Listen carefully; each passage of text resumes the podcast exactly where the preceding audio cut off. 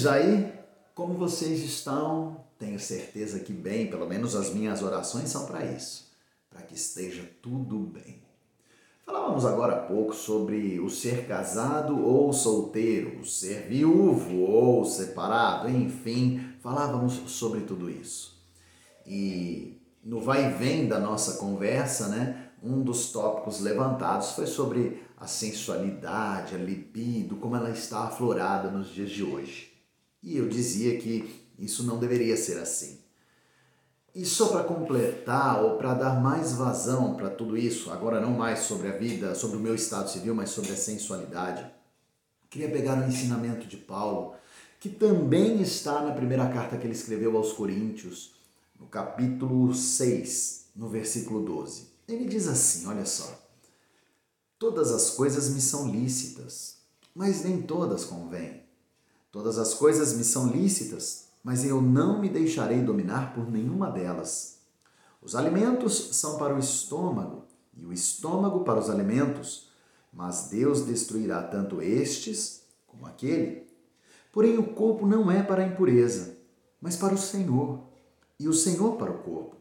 Deus ressuscitou o Senhor e também nos ressuscitará a nós pelo seu poder. Não sabeis que os vossos corpos são membros de Cristo?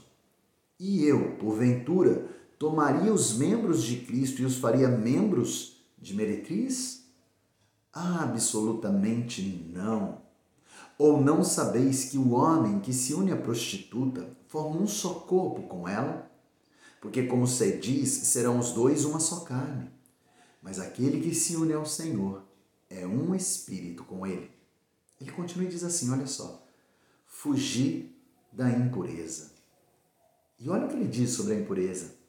Qualquer outro pecado que uma pessoa cometer é fora do corpo, mas aquele que pratica a imoralidade peca contra o próprio corpo. Vou parar por aqui. Sabe, meu irmão, é É inegável que a imoralidade ela é presente nas nossas vidas. É, é, é, é inquestionável isso. E se você disser que não, desculpa te dizer, mas você é mentiroso. E ela faz parte como? Olha, se porventura você se livrou, e oh, glória a Deus por isso, de não ter a tua mente comprometida por conta da lascívia, ela está todo dia na tua cara, na tua casa, no teu rádio, no teu celular, nas tuas televisões, seja onde for, você em todo o tempo vê a, a imoralidade. Você vê a imoralidade quando você anda pelas ruas. Você vê a sensualidade sendo explorada no perfil máximo para atrair a tua atenção. Enfim, elas estão sim presentes no nosso tempo. Parece que agora com mais intensidade. Não que a nossa mente venha a ser mais comprometida do que era dos outros, dos nossos antepassados, mas é porque as armas agora elas são mais efetivas. Como por exemplo isso, o celular. As redes virtuais, elas são mais intensas, elas são propícias, elas são inegavelmente uma artimanha para me levar para o pecado da imoralidade sexual, para satisfazer a minha vontade, a minha lascívia e por aí vai. Agora, quando Paulo começa a descrever sobre a imoralidade, ele fala que a comida é para o estômago, o estômago para a comida, e Deus vai destruir tanto uma como outra, mas daí ele vem e faz uma outra advertência. Ele fala o seguinte: mas olha, o corpo é para Deus e Deus é para o corpo. E assim como Deus ressuscitou o Senhor, e aqui é Cristo, ele vai nos ressuscitar. A grande deixa é a seguinte: quando eu maltrato este corpo, eu acabo maltratando a Deus. Paulo, na continuidade dessa carta mesmo, desses versículos mesmo, ele diz que nós somos templo e morada do Espírito Santo.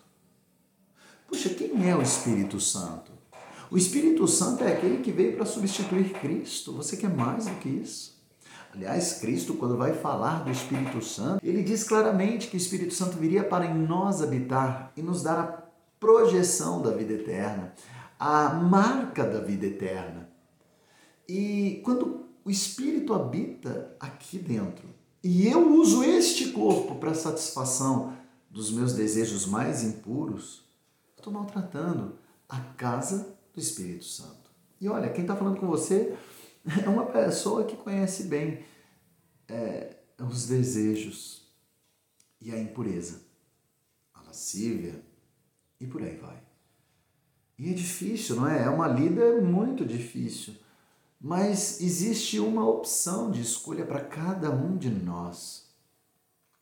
Eu posso buscar a satisfação momentânea, e olha, deixa eu te dizer, será realmente momentânea daquilo que pulsa dentro da minha alma, ou eu posso buscar um relacionamento profundo para com aquele que vai satisfazer o meu espírito, me dando inclusive a vida eterna.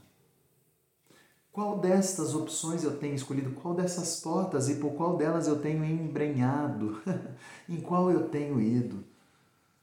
Paulo pede para que não venhamos a nos ater ou a seguir pela porta da imoralidade, da sensualidade.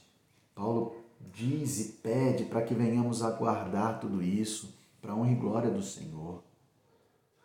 Sabe, meu irmão e minha irmã, meninos e meninas, né? que tenhamos cuidado, que tenhamos cuidado com tudo que o mundo tem nos, nos entregado, com, os, com os, as articulações do mundo. Né? Hoje, um mecanismo desse é a rede virtual, é como eu falei para você, é o TikTok, são os vídeos. Toma cuidado com tudo isso. Se você faz parte, toma cuidado, não é? A palavra de Deus fala que eu tenho que ter nos meus atos a repetição dos atos de Jesus. Esse é o caminho daquele que verdadeiramente adora a Cristo. Quando você faz um vídeo dançando, quando você faz um vídeo expondo o teu corpo, Jesus faria isso? E você pode dar qualquer resposta agora, não é? Eu sei que você pode falar assim, lógico que faria. Jesus mostraria o seu corpo para atrair a atenção. Nunca fez. Nunca fez. Pelo contrário, é, no momento em que a, a mensuração sobre o corpo de Cristo, no momento mais marcante, então eu poderia dizer que no Insta de Cristo, a foto mais marcante do seu corpo é quando ele está na cruz. E lá a identificação é de que ele estava desfigurado.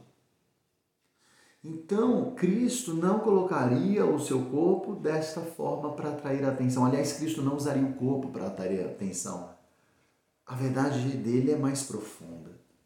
Então, se você tem que ter a imagem e semelhança de Cristo, creio eu que essas danças sensuais, a exposição do teu corpo, não é o melhor caminho. Nunca foi. E aí você pode dizer, mas se eu não fizer assim, o mundo não me enxergará, eu serei excluído.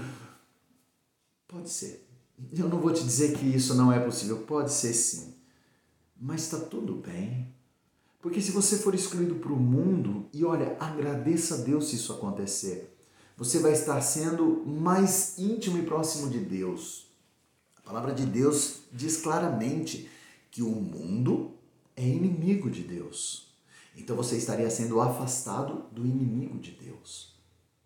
Então agradeça se porventura isso acontecer. Tenha isso como uma atração daquele que é maior e absoluto. E quando você fizer isso, Deus vai realmente estar do teu lado.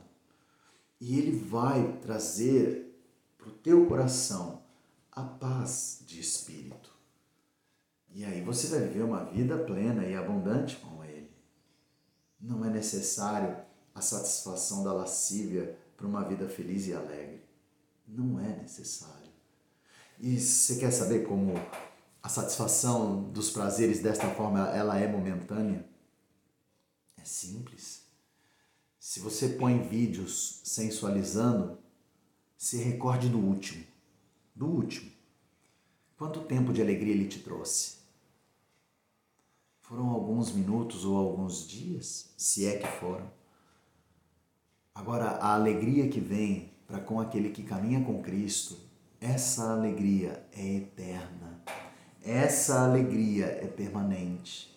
Ela traz paz interna, refletindo na minha vida externa. Então, analisa bem o teu dia a dia. Veja como você tem andado por aí, o que você tem feito.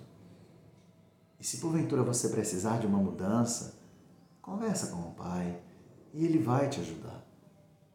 É difícil? É difícil. É muito difícil. Posso te dizer que é impossível para nós. Mas como a santificação nunca veio por mim, vem por Ele, aí as coisas se tornam possíveis.